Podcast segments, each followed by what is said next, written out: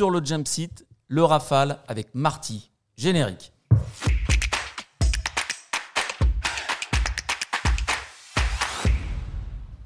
Alors voilà, notre invité aujourd'hui, c'est Marty. Merci encore d'avoir euh, bah, d'être venu aujourd'hui. Avec plaisir. De Saint-Dizier, c'est enfin voilà, on est c'est super. on est vraiment, vraiment content de t'avoir. Donc on va parler maintenant euh, principalement du Rafale jusqu'à la fin de l'émission. Jean-Guillaume, capitaine Jean-Guillaume Martinez, hein, pour euh, ceux qui ne connaissent pas son prénom, hein, c'est Jean-Guillaume. Martinez, dit Marty, tu as été donc pilote 4, démonstrateur du, du RSD 2016-2017. Mais alors, moi, je voulais commencer comme ça. Il paraît que dès l'âge de 2-3 ans, tu, voulais, tu savais ce que tu voulais faire. Euh, oui, ça a commencé tôt. Mes parents qui, euh, qui m'ont transmis, surtout mon père, qui m'a transmis cette fibre pour euh, l'aviation militaire. Et, et j'ai souvenir qu'il m'avait filmé alors que j'étais tout petit en train de jouer avec une maquette d'avion et dire que je voulais être pilote de chasse. Alors c'était en Super 8. Vous, vous avez peut-être, oui, vous avez connu ça, les Super 8, bien sûr. Oui. Peut-être pas toi, Antoine. J'ai entendu parler. J'ai vu les vidéos de mes, mes, parents, en tout cas en Super 8. Et donc, ils ont cette vidéo, ils me l'ont montré euh, alors que j'étais euh, tout jeune rentré dans l'armée de l'air. Et voilà. Donc, euh, depuis tout, tout petit, j'ai pu faire ça. Enfin, j'ai eu cette vocation qui s'est entretenue au fur et à mesure des, des années, primaire, collège, lycée. Et quand j'ai appris qu'il fallait juste un bac pour pouvoir faire et présenter les EOPN, donc les élèves officiers du personnel navigant, j'avais la première clé pour pouvoir euh, prétendre aux sélections avec ce bac. Donc voilà, ça, ça c'est intéressant. Hein. Toi, tu as fait le, après le bac. Exactement. Tu as, présenté. Euh, ouais. Alors, euh, mon seul objectif était de passer ce baccalauréat. Donc, c'était un bac S option maths avec technologie industrielle. Et dès que j'ai eu cette clé en poche, je suis allé voir mon bureau Air Information. Maintenant, ce sont des CIRFA. Mm. qui, euh, euh, peuvent monter un dossier. À l'époque, il fallait presque un an entre euh, la dépose du dossier et l'appel à convocation pour passer les sélections à Bretigny. Et donc pendant une année, je ne me voyais pas rester à la maison à ne rien faire ou me préparer juste dans l'éventualité de réussir. Et donc je suis parti en IUT à Montpellier. pour assurer des arrières, avoir un plan spare éventuel. Et donc quand les sélections sont passées, donc ça dure 4 jours, Maintenant, ça se fait du côté de Tours. Eh bien, euh, première journée de tests psychotechniques et psychomoteurs euh, réussis. Euh, bah, le reste des épreuves ont aussi été validées. Et chose qui ne se fait plus maintenant. On, a, on avait cinq semaines de sélection en vol qui se passaient à Cognac sur simulateur et TB30 Epsilon. Donc maintenant, après les sélections à Tours, ils vont directement intégrer l'armée de l'air. Voilà. Donc ces sélections, j'avais jamais volé avant. Euh, j'avais juste eu un baptême en DR400 et euh, un petit Cap 10 du côté de Montpellier pour voir si la troisième dimension me plaisait. Et euh, c'était le cas. Donc, là, tu avais 20 ans, hein, premier vol, c'est à peu près. Hein. Ah, Ouais. donc j'avais 18 en ayant passé mon bac, quelques baptêmes de l'air et après attente de dossier, ce qui fait que je ne suis pas rentré en deuxième année d'IUT, puisque ces cinq semaines allaient, euh, euh, créer une grosse euh, rupture dans mon, ma scolarité. Et j'avais négocié avec Montpellier le fait que je puisse réembrayer ma deuxième année un peu plus tard. Et il l'avait accordé, et comme ça a été validé aussi, ben, j'ai quitté l'IUT je suis parti directement dans l'armée. Les, cinq semaines euh, dont tu dis qu'elles ne se font plus aujourd'hui, est-ce que c'est comparable à ce que fait toujours la marine sur les Cap 10 C'est-à-dire que c'est vraiment une, progression pour voir comment l'élève, enfin le, l'élève réagit et ah. à l'accumulation de connaissances qu'on lui demande et aux exigences de plus en plus fortes. Je ne sais pas trop quel est le contour de cette sélection euh, marine sur Cap 10. Quoi qu'il en soit, nous, c'était extrêmement progressif et c'était euh, euh, on nous euh, transmet des briefings au sol, euh, les procédures, etc. Tant normal que secours. Et ça commençait où bah, la première mission, c'était mettre en route le moteur de l'Epsilon. Et au fur et à mesure, sur sept missions, puisqu'on avait sept vols de sélection, on avait un canevas d'objectifs et d'exercices à exécuter qu'il fallait donc forcément euh, reproduire euh, en vol. Euh, alors c'était comme je le dis, très progressif dans le sens où premier, premier exercice, il était démontré par l'instructeur. Ensuite, cet exercice était accompagné avec l'instructeur et le pilote élève. L'élève était en place avant dès le début En place avant de suite, oui. Et à la fin, il était testé en quelque sorte sur la troisième mission, le troisième vol. Il fallait, bon, bah, tu me fais euh, euh, une boucle par exemple, et il fallait que ça corresponde euh, au, manuel. Donc, ben, dans, dans, ce sens, on voyait quelle était la capacité du jeune à absorber ce qu'il avait dû apprendre et à le restituer surtout, et sur ces sept missions. Ce qui était un peu troublant, mais quand on rentre dans l'armée, on n'a pas l'habitude. Du coup, il n'y avait pas de débriefing on finissait le vol, on rentrait dans notre salle euh, où tous les jeunes euh, euh, prétendants se retrouvaient et on ne savait pas si notre vol avait été plutôt bon ou mauvais ou comment se situer pour mmh. pouvoir corriger le vol suivant. Et donc, ben, ça, c'était assez troublant. et puis, on n'arrivait pas à se comparer aux autres. On, ne savait même pas si ce qu'on avait produit comme, comme technicité était correct ou pas. Donc, euh, bien, on essayait d'avancer tout doucement. Et à la fin de ces sept, euh, missions, il y avait un conseil d'instruction qui déterminait si on était apte à poursuivre ou pas. Et peut-être même euh, réorienter en tant que navigateur. Voilà. Donc, je pense qu'on était une promo de 25 peut-être. Et quelques-uns ont malheureusement pas réussi. Et les 25 gars qui formaient ensuite une demi-promotion à l'entrée à l'école de l'air à Salon de Provence pour débuter nos classes. Voilà, donc moi, ça s'est passé euh, entre les mois de novembre et décembre 97 et euh, arrivé en janvier 98 euh, pour faire la formation militaire de base, formation officier, puis les cours aéronautiques théoriques avant de retourner à Cognac pour pouvoir débuter l'école de pilotage de l'armée de l'air. Voilà. Donc euh, maintenant, euh, les petits jeunes euh, engagés, pilotes, passent leur ATPL au sein de l'école de l'air à mmh. Salon de Provence. voilà. Donc la, période de phase sol est beaucoup plus longue puisqu'il faut absorber presque un an d'ATPL. 14 certificats. Exactement. Et passer son brevet de planeur. Hein. Alors, pas forcément. Pas forcément, ça je, je, ne suis pas sûr que pendant leur phase de, de, de, cours au sol, ils puissent euh, tous passer leur brevet de planeur. Mhm. En tout cas, ils ont une initiation aéronautique pour maintenir, maintenir le, boost, la motivation. Si on rentre et qu'on ne fait que étudier et qu'on ne vole pas à côté, on ne touche pas la finalité du job. Et donc, euh, je, pense qu'ils peuvent continuer à ou faire un peu d'initiation, c'est-à-dire euh, toucher un manche, euh, sentir les filets d'air, et voilà, avant d'attaquer le gros de la formation à Cognac. On a des réactions sur le chat. La zone aéro. Ah oui, la zone aéro qui nous dit pas sûr qu'il rentre en NOSA. Euh, justement, euh, justement pas. Je croyais qu'il fallait se décider avant. C'est ce qu'il m'avait dit en 97B. Faut décoder un petit peu. ce, qui se, ce qui se passe à l'heure actuelle euh, et avec les, les sélections qui sont faites à Tours, ils peuvent dès, des tours pendant les quatre jours orienter un candidat vers pilote, navigateur officier système d'armes ou pilote télécommandé, c'est-à-dire pilote de drone. Et donc, dès cette entrée, au bout des quatre jours, vous savez dans quelle branche vous allez être orienté. Euh, cependant, si un pilote qui a été euh, sélectionné échoue euh, pendant les premiers vols de, formation, je pense que ce serait dommage de perdre et peut-être lui proposer une, une réorientation vers l'une ou l'autre, tant navigateur que pilote, comment dire, à distance. Au-delà des, mhm. premiers vols d'ailleurs, hein, en cours de route.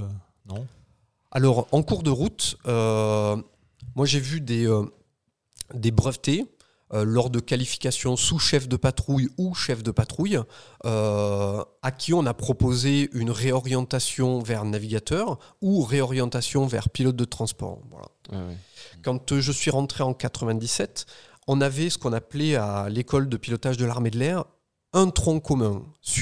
Tous les pilotes passaient par une phase epsilon ça dure à peu près 8-9 euh, mois.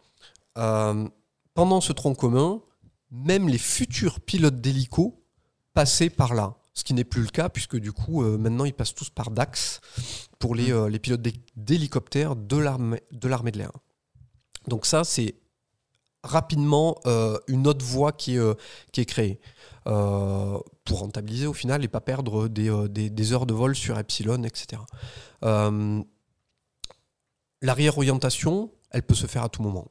Si vous, avez un échec pendant votre formation de, pilote de combat, vous pouvez être réorienté. Sachant que je crois n'avoir jamais vu un réorienté transport aller sur chasseur. Ça, ça, ça, ça, ça s'est jamais vu. Voilà. D'accord métier passion, métier vocation. Et on peut dire euh, aussi à ceux qui nous regardent ou les jeunes qui rêvent de faire ce métier que voilà, avec le bac, encore aujourd'hui, on peut devenir pilote de chasse. Bien sûr. Alors si, si, euh, on parle de proportion, euh, il faut regarder la patrouille de France. Dans la patrouille de France, vous avez 9 pilotes, 8 qui sont en permanence aux commandes, mais vous n'avez que deux officiers qui ont fait l'école de l'air. Et donc la grosse, comment dire, euh, masse de pilotes sont issus des, euh, des EOPN et l'officier du personnel navigant. Et donc, dans un escadron, vous aurez une grosse majorité de pilotes qui sont sous contrat. Vous allez être officier sous contrat. Et donc, euh, à l'âge de 40-45 ans, vos, vos contrats s'arrêtent et ben, vous vous retrouvez retraité et devez trouver un autre job dans le civil. Journaliste. Journaliste, pourquoi pas. Euh, mais euh, ceux qui ont choisi euh, Matsup Matspe, l'école de l'air, et donc qui sont devenus ingénieurs au sein de l'école de l'air, eux sont amenés à avoir des postes à commandement et donc faire une longue carrière au sein de l'armée de l'air. Voilà. Donc il y a deux voies qui existent. Les deux peuvent amener à faire pilote de chasse pendant de multiples années. L'un, vous êtes euh, euh, de la chair à canon, je veux dire, euh, jusqu'à 40-45 ans, vous serez dans un cockpit à aller, aller vous battre. les autres seront amenés à aller prendre des postes à commandement. Chair à canon, c'est pas très gentil. Hein. non, non, non, mais vous êtes soldat. vous êtes soldat, c'est-à-dire que vous êtes là parce que vous êtes jeune et apte à, à combattre. Technicien de l'arme, quoi. Exactement. Mm, Après, il faut ajouter aussi qu'il y a des passerelles hein, qui permettent à certains OSC d'être activés, de rejoindre le corps, de, prendre des commandements. Alors oui, effectivement. Euh, avant existaient les EMA, euh, les, les, sous-officiers qui passaient par un, concours euh, officier. C'était effectivement possible pour les officiers sous contrat de devenir carrière longue. Euh, je ne sais plus si c'est à l'actualité. Je ne sais pas si les officiers sans contrat sont capables de faire cette passerelle et faire carrière longue. Ou alors ils sont, euh, ils sont euh, choisis par leur chef pour, pour pouvoir le faire. voilà. Alfred nous demande sur le chat justement si la transition de pilote de chasse vers un autre métier, est-ce que ça s'anticipe ou est-ce que c'est voilà euh, Alors non, c'est comme tout. Euh, on voit le mur approcher, il faut euh, l'anticiper. L'armée de l'air vous vous aura préparé pendant les peut-être 20 ans de carrière. maintenant, tous les pilotes sont équipés de l'ATPL, donc euh, la licence pour devenir pilote de ligne. Ils ont la théorie, ils la conservent, cette licence, tant que euh, vous euh, validez un vol aux instruments tous les ans sur votre avion de combat. Donc tant que, on, appelle ça, il est gelé, il est frozen, ATPL frozen. mais dès lors que vous quittez, il va falloir l'entretenir et donc passer des qualifications. Mmh. Avant, avant la, le départ effectif, euh, l'armée de l'air vous propose, si vous avez fait suffisamment d'ancienneté, etc., euh, de passer des stages IRME pour, pour passer des qualifications de vol aux instruments sur multimoteur, qui sont des, euh, des indispensables pour pouvoir prétendre à des compagnies aériennes après. Voilà, donc vous partez avec certains bagages, vous avez IRME, MCC, c'est le travail en équipage à deux pilotes type avion de ligne. J'ai ces qualifications-là, Ensuite, euh, il faut euh, démarcher des, euh, des, compagnies aériennes pour pouvoir proposer ce service. On a plein de questions hein, qui arrivent sur le, chat. Vas-y Antoine, toi qui es plus proche de l'écran. Il n'y a pas de souci. Jeune aussi. Alors, quels sont les temps forts, les grandes étapes de ta carrière, Marty? Nous demande. On ne parle pas d'aujourd'hui de ta présence ici. c'est un temps fort. Euh, les temps forts de ma carrière, bien à chaque fois, dès que de gros challenges, dès qu'on change d'avion de combat, euh, quand on est sur Alpha Jack et qu'on est euh, amené à aller sur Mirage 2000, eh bien déjà on monte plus, on monte sur un avion de combat avec une échelle parce que bah, c'est une plutôt grosse machine.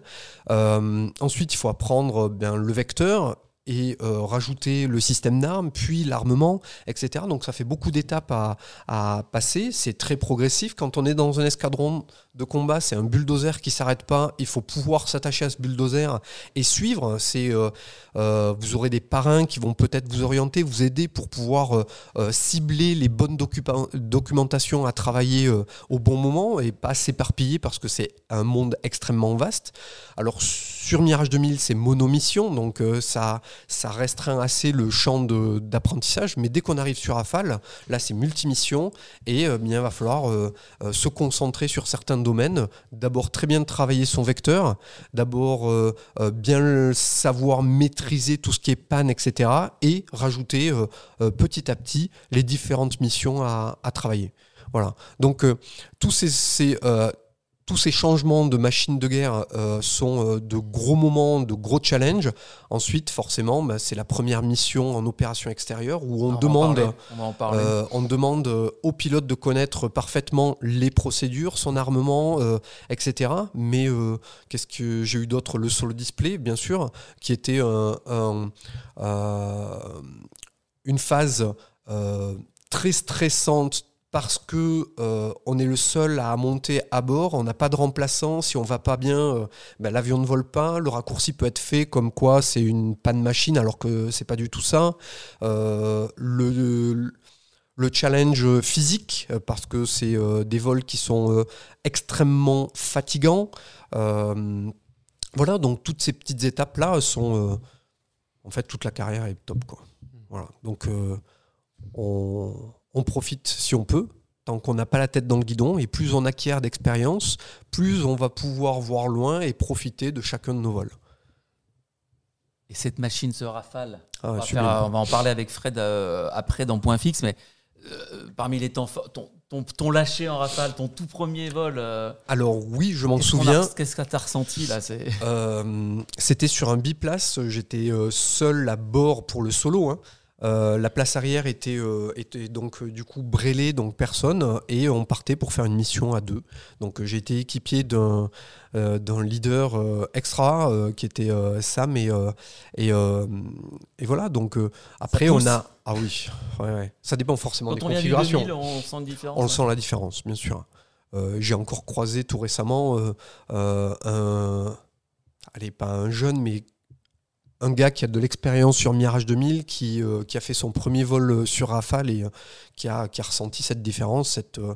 Et puis on sent bien que cet avion-là est, est, très aseptisé, qui aide au pilotage. On, on, le guide plus qu'on ne le pilote. On ne se bat pas avec l'avion puisqu'il est terriblement assisté, mais c'est pour le bien de la mission, puisque l'essentiel doit être fait pour exécuter au mieux une mission de, de, combat. Donc euh, euh, il y a beaucoup d'assistances qui permettent euh, de se focaliser sur son système d'armes, qui prend beaucoup, beaucoup, beaucoup de, de cases.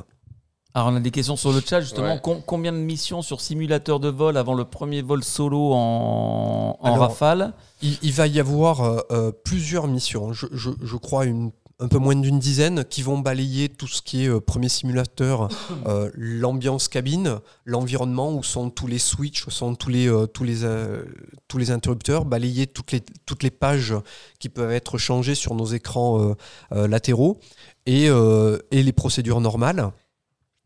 Ensuite, vous allez avoir un simulateur qui vont un simu qui va balayer tous les types de pannes d'un euh, système. Par exemple, les pannes moteurs, les pannes carburant, les pannes hydrauliques, etc. Les pannes électriques. Et donc, une fois que vous aurez engrangé tous ces simulateurs-là, vous aurez à avoir un vol aux instruments, euh, des, simus euh, de saturation. Là, on ne s'attend pas à, au type de panne il va falloir les gérer. Ce qui vont prouver à la fin la capacité du pilote à pouvoir ramener sa machine. Tout ça, c'est fait au simu. Et ensuite, on attaque les vols en biplace. Et euh, il me semble qu'il y a à peu près 7-8 missions à faire en biplace avant de euh, débuter son solo. Donc euh, il faut compter une quinzaine de missions de temps, simu que vol, avant de pouvoir être lâché solo sur l'avion. Il y a deux parcours différents selon qu'on vient, qu'on est sûr. à, Minicio, qu'on vient de l'école. Complètement. et on prend en compte chaque vol a un coût. Si on peut économiser du coup par, euh, en, capitalisant sur euh, euh, l'expérience du, chauffeur, du, pilote, eh bien à ce moment-là, on, on, fait en sorte, c'est-à-dire que quelqu'un qui vient du Mirage 2000, qui a un une, une, certaine ancienneté, va forcément faire moins d'heures pour être lâché. Sur le vecteur, j'entends quelqu'un qui a fait beaucoup de missions de défense aérienne fera forcément un peu moins de missions de défense aérienne dans son syllabus de formation que quelqu'un qui a fait du 2000D, qui a fait beaucoup de, euh, d'assaut sol et qui lui, pour le coup, aura besoin d'en faire plus. Donc il y a, en fonction de votre, euh, votre origine, des syllabus différents. Voilà. Donc on s'adapte à chaque candidat. Et on peut même créer un syllabus bien particulier pour une personne qui, euh, euh, qui a fait une pause, par exemple, pendant 2-3 ah ans, euh, qui est parti faire un échange sur Typhoon et qui va vouloir revenir. Et bien là, il aura quelques missions pour se, se sentir bien, se sentir à l'aise dans l'avion avant de, de réattaquer. La Zoom. La zone, La zone aéro nous demande. Vas-y, Antoine. Ouais. Est-ce que Marty s'est déjà fait peur en vol? Anecdote. peur en vol? Alors on a des appréhensions, ça va tellement vite que si on, si on reste sur le fait d'avoir peur, on, enfin, on n'assume plus le reste du vol. Donc euh, euh, oui, je me suis fait de grosses euh, appréhensions.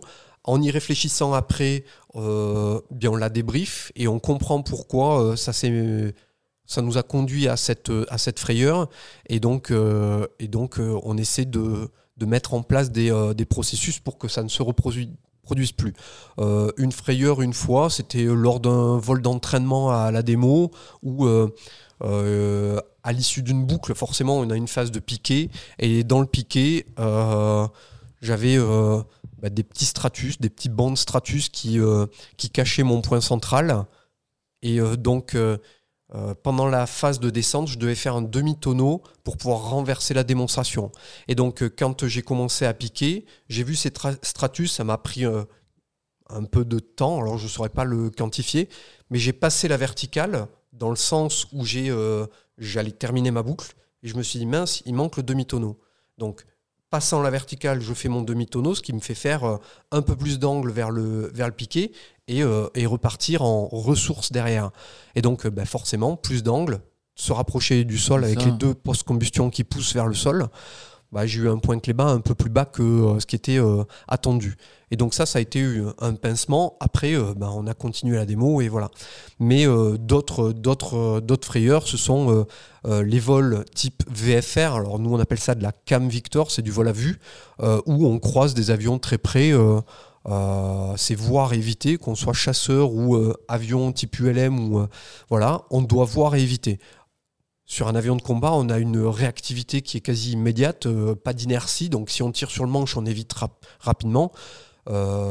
C'était dans, dans le Jura où euh, à l'issue d'une crête, euh, on survole et il y avait un avion qui était juste en dessous. Alors qui respectait ou pas les règles de vol, euh, la question n'était pas là, mais on est passé près. Donc des parapentes aussi. Il y a des, moments où on va faire du vol dans les, Alpes et là, vous croyez. Vous avez un petit flash fluorescent qui apparaît. Euh, vous dites mince, il y a un parapente, donc je l'évite, mais ils sont euh, rarement seuls. Et euh, donc là naissent un feu d'artifice de parapente, et ben faut espérer ne pas en toucher. Et, du coup, c'est avec l'expérience, on évite d'aller dans, ces secteurs-là. après, il y en aura d'autres, hein, des, des, gars qui vont se faire des frayeurs. Tu, parlais de tonneau et de, piquer vers le sol. Moi, il y a un truc qui me bluffe dans la démonstration du, solo display, c'est la, dernière manœuvre avant l'atterrissage. Le, retournement. Le retournement. Et puis oui. Comment ça se fait Enfin, tu vas déjà me confirmer que le, Rafale est le seul à faire ça en démo Alors, dans un volume aussi restreint, oui. le, Typhoon avait, le Typhoon anglais avait essayé de faire ça, mais il finissait en longue finale, ce qui, ce qui l'éloignait du public et, et donc sa proximité. Et donc c'était pas forcément très démonstratif. Et ça tient à quoi ça? C'est les qualités de commande de vol, c'est l'aérodynamique de l'avion, c'est. Euh, alors on, effectue. Alors il a, il a d'énormes qualités en termes de euh, de manœuvrabilité. Euh, à basse vitesse, il répond. les moteurs répondent quasiment instantanément. voilà, donc c'est un avion qui est, qui, est, qui est dans son domaine de vol évolue très très bien si on n'en sort pas, voilà, euh, ce qui est normal. La vitesse minimale est donnée à 100 nœuds, donc tant qu'on respecte ces valeurs-là, euh, l'avion sera, euh, sera volé. cette manœuvre-là, c'est quasiment une procédure au vol aux instruments. on arrive vertical le point d'aboutissement, là où on veut poser les roues on est à 500 pieds, 350 nœuds, on va cabrer, on va mettre les moteurs plein réduit, et dans le cabré, on va euh, augmenter forcément son altitude, sa hauteur, et, euh, euh, dégrader sa vitesse. On va atteindre la vitesse de sortie du train, on va faire le demi-tonneau, on sort le train, on est à la verticale, on a à peu près 115 nœuds. On vérifie un point Cléo pour assurer une marge de, de manœuvre, et jusqu'au posé des roues, on est plein réduit. Donc ça laisse de la marge, ça laisse énormément de marge puisqu'on peut remettre euh, euh, pleine charge PC et l'avion va repartir de suite parce qu'on fait cette phase, euh, cette manœuvre-là à très faible quantité de carburant interne. Donc ben, le rapport poids poussé est important, donc ça répond tout de suite. Donc c'est pas techniquement la figure la plus compliquée à faire, mais elle est impressionnante parce que ben on s'attend pas avec ce silence, l'avion qui glisse et euh, fait toute cette manœuvre, se pose et comme il est très léger, va s'arrêter en très peu de temps, enfin très peu de distance, de l'ordre de 400-450 mètres si on écrase bien les freins.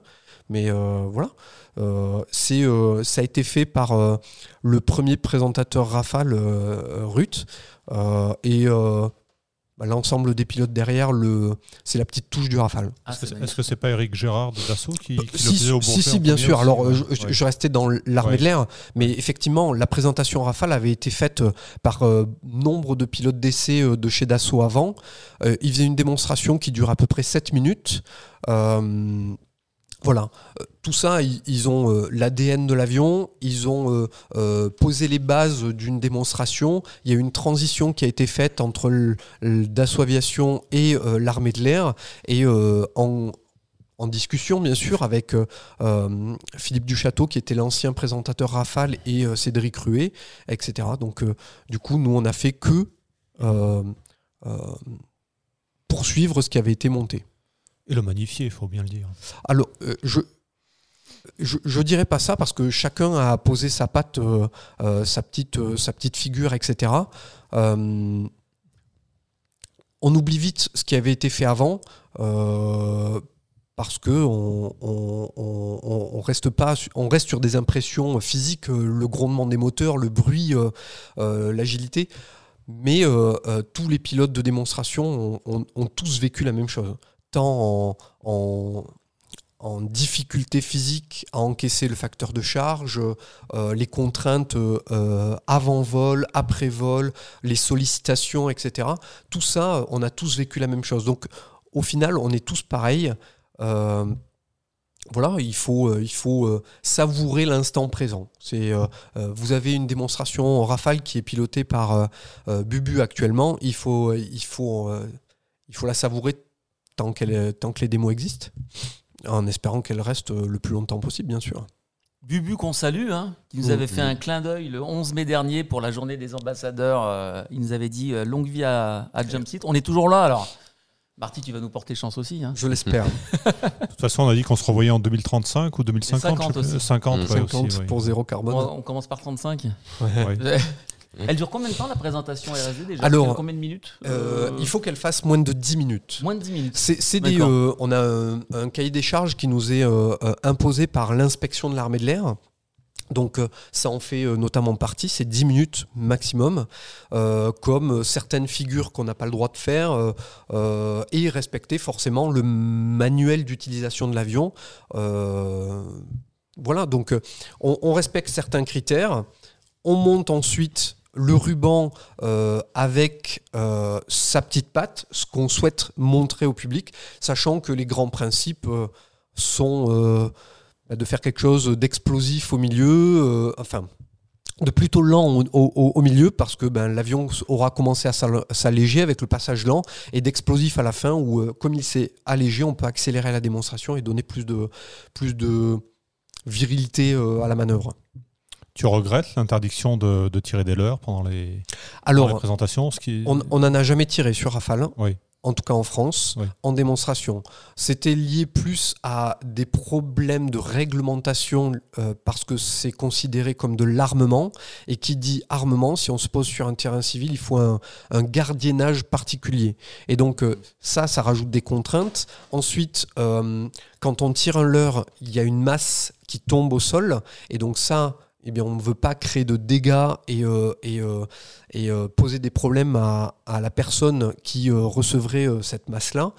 voilà, donc en soi, oui, ça peut donner un, petit plus de tirer des leurres. en tout cas, sur Rafale, on, on, a de nombreuses fois essayé, mais ça s'est jamais fait. On pourrait le faire au-dessus de l'eau, à la limite, mais une zone d'exclusion de la démonstration. Vous avez déjà vu sur, euh, euh, sur euh, des, sites comme Sainte-Maxime ou, ou, Saint-Jean-de-Luz, par exemple, où on évolue. Ben, vous avez la zone d'exclusion et tout autour, vous avez des, privilégiés en bateau qui vont regarder la démo du dessous et eux ah vont peut-être recevoir ces, ces, petits opercules qui tombent. Mmh.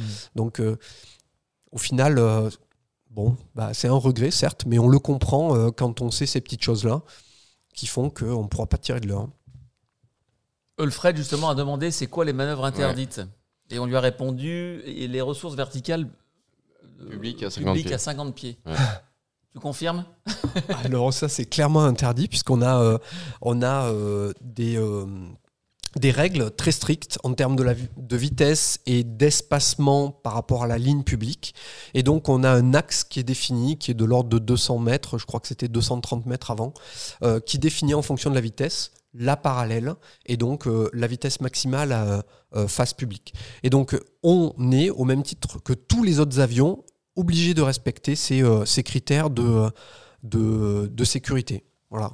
Et il y a sur chaque meeting un commissaire militaire, euh, parfois même des, euh, personnes de, de la DGAC, de la DESAC, ça vous parle Ouais. Euh, mhm. qui sont là pour vérifier, attester qu'on respecte bien ces règles. Alors, quand on est pilote militaire entraîné tous les, toutes les semaines à faire ce genre de démonstration, ben, on n'a pas le droit de se, se planter et euh, faire un overshoot de l'axe, euh, on, se doit d'être professionnel, carré et le plus pur possible. Donc euh, ben, la plupart du temps, on essaie de ne de, de, pas être critiqué. En parallèle de ton travail de démonstrateur, tu continues à être, enfin, tu continues à être instructeur sur Rafale Alors bien sûr, quand je l'ai été en 2016-2017, j'étais instructeur d'abord c'est la première étiquette de mon job et la seconde était euh, pilote démonstrateur. Donc euh, pendant euh, la période hivernale, il y avait les vols d'instruction apportés hein. à l'escadron de transformation Rafale, où il y a l'ETR qui est situé à Saint-Dizier. On avait les vols d'instruction, donc accompagner les jeunes dans leur syllabus de formation, puis les vols d'entraînement, de telle sorte à être prêt fin avril euh, a démontré euh, le ruban complet à l'inspection de l'armée de l'air et au chef d'état-major de l'armée de l'air. Voilà, donc fin avril, on, est euh, fit, on est prêt à, faire les démonstrations.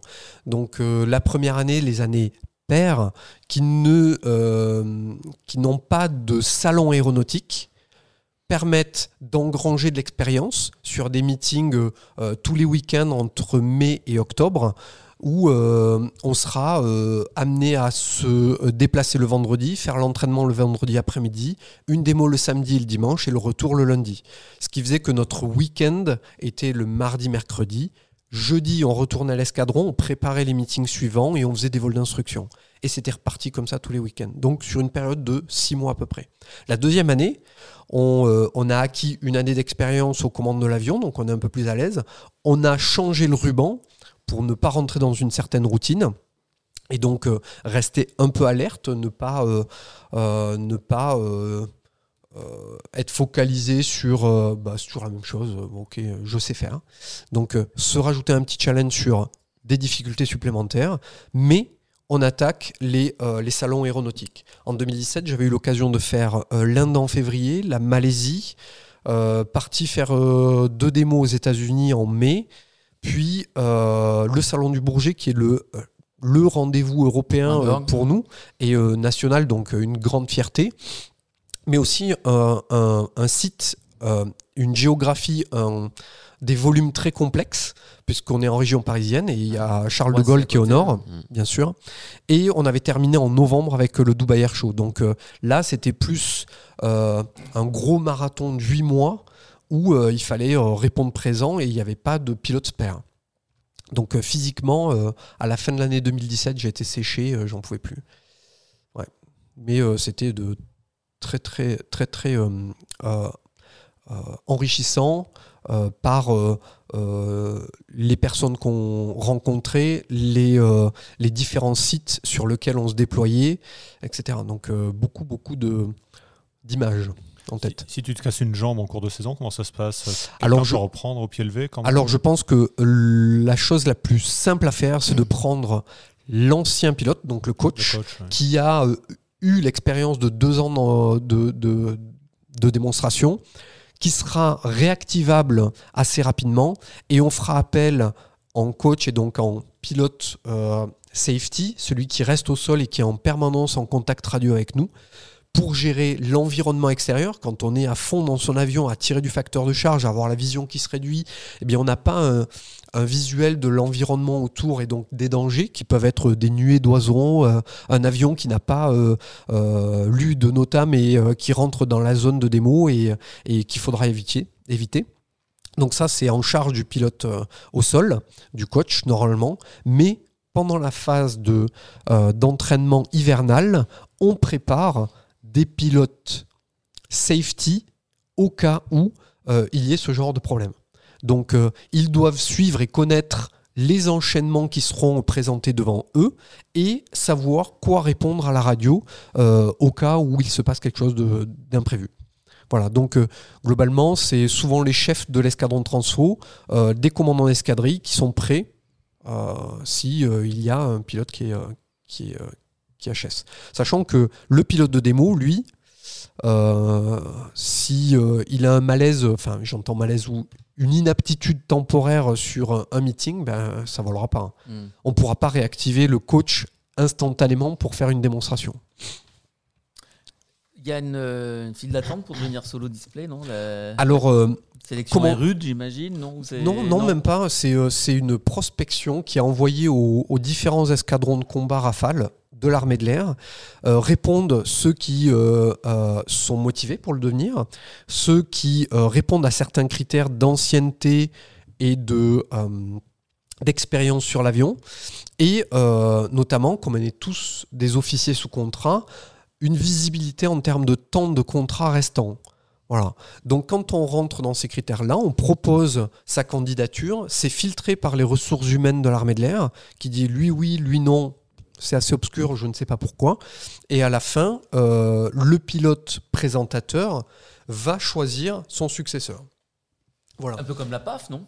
Alors la PAF, ils ont, euh, oui, la PAF, ils ont, euh, ils ont plusieurs candidats, ils vont les recevoir, mmh. les, leur faire vivre une ou deux journées avec eux pour voir quelle est leur, leur facilité d'intégration, parce que rentrer dans une équipe de 8 personnes, 9 personnes, euh, c'est pas forcément simple. Et ils ont euh, un entretien de motivation euh, durant lequel leur sont posées des questions. Et, voilà, après sont, sont sélectionnés les trois futurs candidats, le charognard et les deux, mhm. les deux internes. Tu as pensé, toi Ça t'a traversé l'esprit de, faire la patrouille de France Alors oui, oui, j'y ai réfléchi.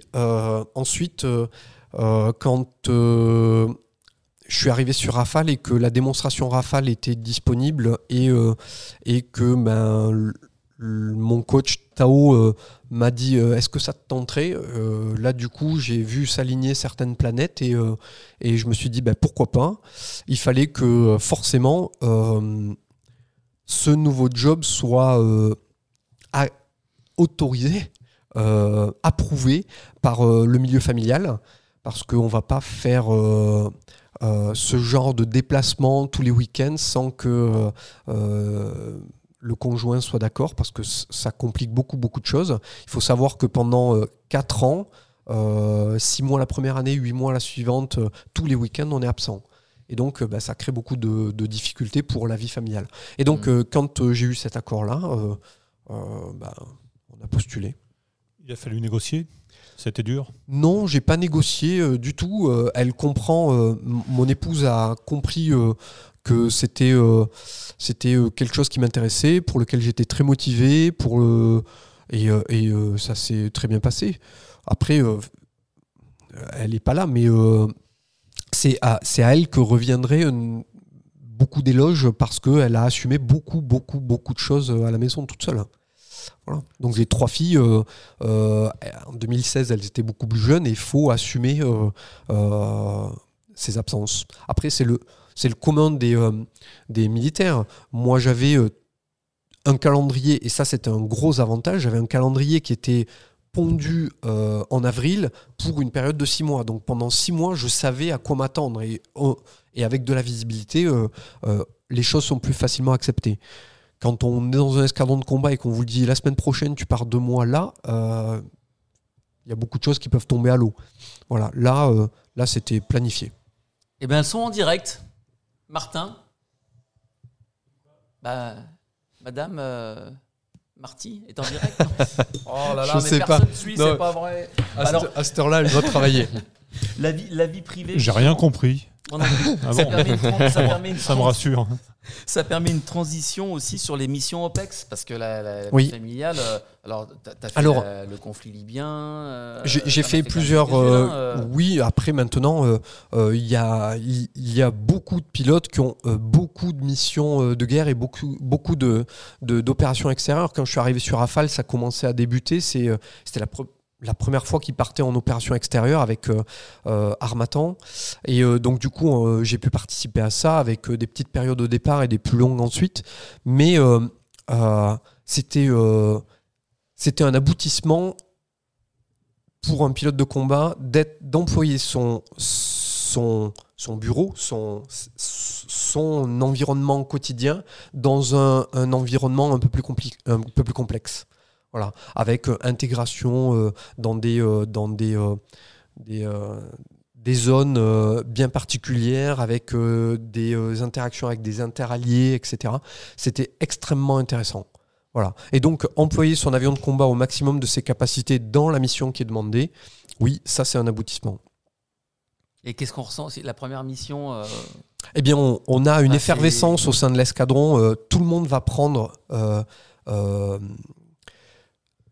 place dans le montage euh, des différentes missions, tant les euh, sous-officiers, les intel, les officiers de, de, renseignement. de, renseignement. les officiers de guerre électronique, etc., qui vont mettre leur petite pierre à l'édifice pour pouvoir faire en sorte que les, euh, les pilotes de combat et leurs navigateurs puissent partir sereins. Donc on va brainstormer beaucoup de choses, on va étudier, voir beaucoup de cas afin que, euh, une fois dans l'avion, euh, les petites cases ah mais je me retrouve dans cette situation, il faut faire ça, je fais ça. Voilà. L'entraînement, on est tous passés par des simulateurs avant pour pouvoir se réapproprier euh, l'émission dans laquelle on va devoir euh, euh, être employé. On appelle ça des petits warm-up où on se reprépare. On fait pas tous les jours des vols de reconnaissance avec l'utilisation de la reco NG. Eh bien là, on aura au simulateur la, la capacité de réutiliser le système dans ce sens. Et donc se réapproprier les différentes missions euh, euh, qui seront à faire et euh, forcément étude de la documentation du site sur lequel on va travailler. Voilà. Donc tout le monde va travailler et c'est en ça que c'est un métier formidable puisque on a une équipe, l'escadron, avec les états-majors qui donnent les moyens pour qu'on puisse être serein pour partir sur les différents théâtres d'opération. Marty, tu es euh, un pilote aussi très généreux dans la transmission. Tu prends toujours le temps de discuter avec les jeunes sur les, sur les meetings, euh, pour que ce soit pour une photo. comment tu trouves aussi les bons mots auprès des jeunes, surtout en ce moment dans le, contexte géopolitique, qui veulent faire ce métier? Et par rapport justement aux OPEX qui vont peut-être un jour se retrouver sur, euh, à prendre des décisions difficiles Alors, alors c'est un métier extrêmement passionnant, comme euh, j'essaie de le transmettre et donner mmh. euh, une espèce d'engouement pour que les jeunes puissent s'intéresser à ce métier, peut-être se dire ah mais c'est ça que je veux faire parce que une routine, je connais pas les autres métiers, mais je, n'ai jamais subi de routine dans, dans, ma carrière, puisque euh, euh, à chaque fois que je montais dans un avion, eh bien, euh, la météo changeait, du coup, il fallait se réadapter, etc. Et, la météo, ce n'est qu'une petite partie d'un vol. Il y a tout ce qui va avec, le contrôleur aérien qui qu'on entendra mal et qu'il faudra aussi s'adapter. C'est un métier, je l'ai répété deux fois, mais c'est un métier d'adaptation. On vole vite, on a euh, peu de carburant et donc il va falloir prendre des décisions très vite et ça euh, euh, trouver des solutions. Donc les solutions on les trouve plus facilement avec de l'expérience mais si quelqu'un a l'esprit un peu aventurier aime voler c'est le métier qu'il faut qu'il faut viser. Alors c'est sélectif peut-être, il faut avoir de la chance, c'est certain, de la chance notamment sur le sur l'aspect médical parce que euh, euh, il suffit qu'on soit sportif mais que à la visite médicale il vous trouve un souffle au cœur ou quelque chose et c'est fini. Donc euh, c'est en ça qu'il faut de la chance c'est c'est ensuite se retrouver au bon endroit avec les bonnes personnes pour pouvoir être tiré vers le haut et prendre de bonnes décisions s'enrichir des différentes expériences des plus vieux pilote de l'escadron pour pouvoir se faire une idée, se modeler sa façon de penser et, euh, euh, comme on a souvent peut-être entendu dire, eh bien, les petites anecdotes de, comptoir au bar de l'escadron eh bien, permettent ça. Transmission. Euh, je discute, il m'est arrivé tel, tel, tel événement en vol, j'ai pris cette décision et c'est des mini débriefings qui vont construire notre façon de piloter. Et donc après, eh bien, euh, euh, plus on vit, plus on a d'expérience, plus on va vite dans les sélections et on profite du vol. J'ai très peu de souvenirs, c'est triste, hein, mais j'ai très peu de souvenirs de mes vols euh, de quand j'étais élève. Parce qu'on a la tête dans le guidon, on veut bien faire, et prendre deux minutes de l'heure de vol, d'entraînement ou de test qu'on a pour profiter, je crois que je, je les ai pas vécu. Et donc, euh, euh, c'est à regret, mais je pense qu'on le vit tous de la même manière. J'ai discuté avec des jeunes navigateurs la semaine dernière qui m'ont dit oui, on n'a pas le temps de profiter. Et je le comprends, je l'ai vécu. Euh, après, ça, J'essaie de le transmettre par euh, les petites euh, photos, les petites vidéos que j'ai eu l'occasion de faire lorsque je faisais des transits en solo display où on avait une petite caméra, malgré le fait que ce soit interdit, mais on avait cet accord-là euh, de nos chefs pour pouvoir eh bien transmettre ça aux futurs candidats. Leur dire, écoutez, vous allez vivre ça, même si ce n'est que deux minutes d'un vol, ça va être incroyable. Voilà. Donc euh, c'est un métier passion, c'est certain. C'est un métier égoïste, ça c'est euh, euh, sûr, parce que soit vous vous retrouvez dans un monoplace et la chose vous la vivez que pour vous, et retransmettre à quelqu'un ce que vous avez réellement vécu en termes de sensations physiques mais aussi euh, visuelles, euh, c'est pas forcément simple. Euh, mes meilleures anecdotes, je les ai avec une place arrière, un navigateur qui a partagé le moment avec moi. Et on s'est retrouvé pas plus tard que la semaine dernière avec mon premier instructeur navigateur sur Mirage 2000 on s'est croisés, on s'est serré dans nos bras, et il me dit Tu te souviens de ce vol? Oui, je m'en souviens. Et c'était il y a 20 ans, quoi. Et donc, euh, euh, voilà, on en a rigolé parce que c'était un vol catastrophique. C'était quoi comme 2000 C'était un 2000N. Euh, j'étais en transformation au CITAC avant, à Luxeuil. J'apprenais le suivi de terrain sur un avion qui est pas forcément simple parce que peu d'assistance, euh, etc. Et euh, lui était euh, issu du 2000D, il venait au CITAC pour faire de transmettre ce qu'il avait connu. Et donc m'entraîner au suivi de terrain de nuit dans les nuages, dans le massif central. Et, c'était assez, c'était un vol assez compliqué. Et, et on s'en est sorti, on est rentré. Et voilà, on en a discuté et souri la, la semaine dernière encore. Voilà. C'était super. Des anecdotes, j'en ai mais des tonnes. Ah bah oui, oui, oui. Juste une petite correction, Marty, tu as Oui. dit une chose pas bien, tu as parlé de bar de l'escadron, il n'y a pas de bar dans les escadrons. hein. Il y a- il y, a des espaces de repos. hein, Alors, il y a des bars dans l'escadron. Euh, on y boit des cafés. On, euh, on y fait des pots de temps en temps quand ils sont accordés et, euh, et autorisés par nos, nos chefs et commandants de base. Mais euh, oui, euh, ça permet de se retrouver dans un milieu convivial. C'est passionnant. T'aurais aimé Ouais. faire pilote de chasse, toi, Antoine? Tu as pensé aux deux ou pas avant de Ouais, j'y ai pensé. Bon, après, C'est vrai euh, les lunettes. Donc, Ouais. c'est vrai que même si euh, j'ai. Alors, j'ai pas envie de dire bêtises, mais j'ai cru voir que les règles au niveau des lunettes se devenaient de plus en plus cool, on va dire, ou plus ouverts. Donc voilà. Même mais pour la c'est- chasse, ah ouais. Ouais, Mm. ouais, ouais. Je Mais sais voilà. pas. Je sais pas, bah ouais. Je crois que si j'ai vu passer des trucs parce que moi chaque année de toute façon je- enfin en tant que pilote je passe je vais au CMPN de Clamart donc euh, ben dans tous les cas euh, on, on- j'a- j'avais posé la question il m'avait dit que c'était en train de s'alléger justement pour les lunettes bon il faut une opération bien sûr mais euh, mais que Euh, non, je suis même pas certain de l'opération parce qu'au contraire, l'opération, euh, si tu te fais tailler la rétine, c'est c'est mort. hein. Oui, Ouais. il me semble qu'ils acceptent peut-être un peu moins de 10 sur 10. de il 10 fallait sur 10. euh, Non, il faut 10 sur 10 corriger. Ça, c'est fermé définitif. avec des lunettes? Ouais, mais dans un Ok. avion de chasse. Dans un avion de chasse, je sais que euh, à l'admission, il fallait 10 sur 10 et pas de, correction, pas d'opération euh, euh, sur l'œil. Euh, ils acceptent au fur et à mesure qu'on vieillit, forcément, je commence à porter des lunettes pour lire de près. Ils acceptent le fait qu'on puisse avoir des corrections.